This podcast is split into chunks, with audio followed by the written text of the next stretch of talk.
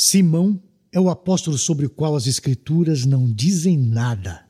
Sabemos que ele tinha uma forte visão política, mas um fato intriga. Qual o motivo do seu silêncio? Para falar sobre esse assunto, eu vou trazer aqui um texto de alguém que vai nos ajudar a compreender esse emblemático apóstolo. O autor de hoje é estudante de mestrado no Seminário Teológico Servo de Cristo e ele faz o curso Master of Divinity.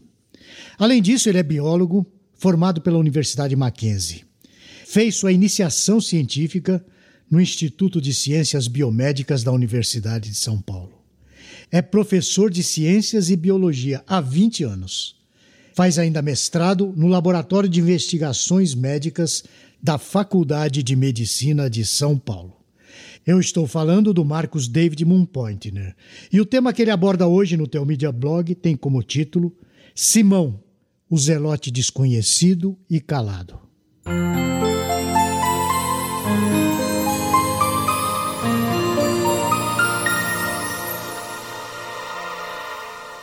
Talvez não haja muito que se falar hoje, pois a Bíblia não traz nenhuma fala, nem mesmo uma oração desse apóstolo, Simão o Zelote. Entretanto, exatamente por isso, eu creio que esse fato possa ter um significado bastante importante. Vamos recapitular a história. Depois de orar, Jesus escolheu doze homens para andarem ao seu lado. Entre eles havia pescadores, um cobrador de impostos e até um ladrão traidor. Sobre alguns nós não temos notícia nenhuma do que faziam. Porém, o personagem sobre quem vamos falar hoje era um zelote. De acordo com Merrill Tenney, os zelotes não eram uma facção religiosa como os fariseus ou os saduceus. Vejamos o que ele diz em seu livro Novo Testamento, Sua Origem e Análise, da Shed Publications, lá na página 122. Abre aspas. Eles eram um grupo de nacionalistas fanáticos que advogavam a violência como meio de se libertarem de Roma. Fecha aspas. Correndo certo risco de se tornar anacrônico, Henry Daniel Ropes, em seu livro A Vida Diária nos Tempos de Jesus, das edições Vida Nova, diz lá na página 440, eu vou ler. Esse grupo poderia ser descrito como formando a extrema esquerda do farisaísmo. Simão era um fanático não muito diferente do que temos hoje em dia, dentro desse nosso complexo espectro político mundial. A pergunta é: por que Jesus chamaria um agitador político para compor o seu colégio apostólico? Eu creio que esse fato tem uma grande lição para nós, principalmente nos dias atuais. Um querido professor do seminário sempre nos lembrava que o pêndulo da história sempre tende para as extremidades e que a nossa tarefa é de encontrar o equilíbrio. Tenho certeza de que ele passou a afirmar isso depois de muita reflexão pessoal.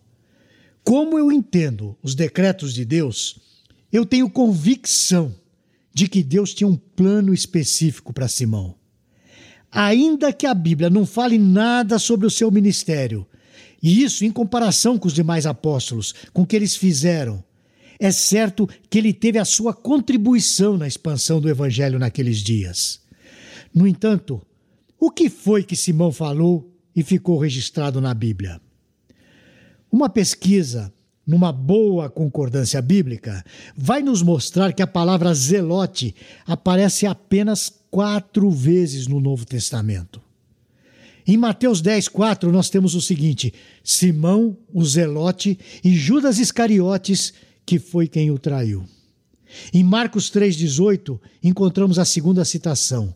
Encontramos o nome dos doze discípulos escolhidos, incluindo Simão o Zelote.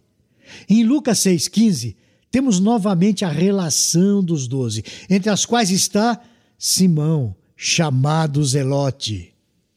Em Atos, no capítulo 1, no versículo 13, os discípulos voltam a Jerusalém após a ascensão de Cristo. Entre aqueles que se reuniram no cenáculo estava Simão o Zelote. Em todas essas passagens, Simão é apenas citado como integrante do grupo dos apóstolos, como um dos doze. Se procurarmos pelo nome Simão, associado a Zelote, aparecem os mesmos textos. Até Judas Iscariotes, que em João 6,70 é descrito como o diabo.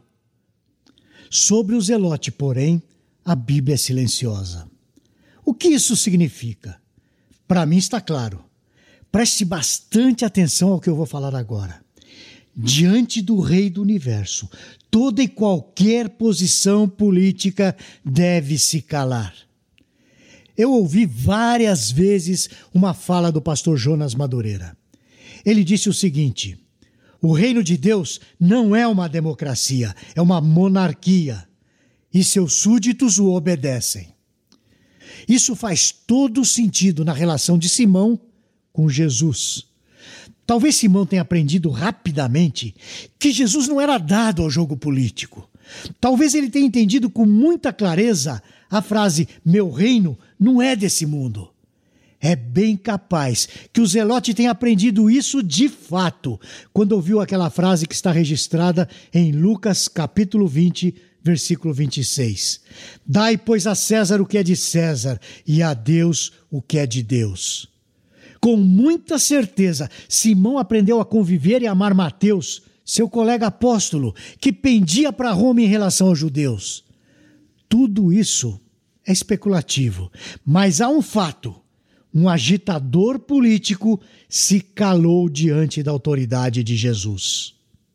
Eu quero deixar uma palavra final para você, você que tem se envolvido bastante em política. Meu irmão, Ideologias não redimem, ideologias não salvam. A visão política se curva diante do senhorio de Cristo. A glória desse mundo não é nada quando comparada à glória que nos espera ao lado do nosso Salvador.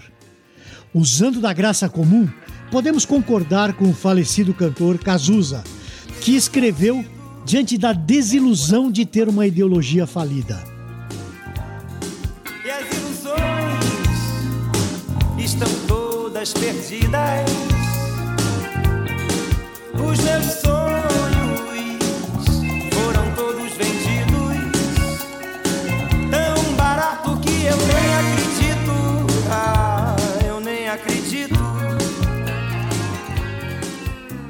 Vivemos numa época de muita agitação e polarização política sites, blogs, podcasts e a grande mídia evangélica têm discutido se os cristãos podem ou não podem ter algum tipo de ideologia política. Se é certo para o cristão ser da direita ou da esquerda. Há muito falatório na internet sobre isso. Contudo, os cristãos têm esquecido do principal, que são peregrinos e forasteiros em terra estranha, cuja cidade não é aqui. Não estou com isso pregando nenhum tipo de alienação ou escapismo. Eu estou exortando a que nos apeguemos e nos submetamos ao senhorio de Jesus Cristo, diante do qual todo joelho se dobrará e toda língua confessará que só Ele é Senhor. Nos vemos na semana que vem, se o Senhor permitir. Você gostou deste post? Então compartilhe essa mensagem com seus amigos, sua igreja e familiares. Coloque o seu e-mail no nosso blog para não perder nenhum post. Siga-nos no Facebook, Instagram e Twitter. Conheça Telmídia, vídeos cristãos para você e sua família. 15 dias grátis. Assista quando quiser, onde quiser.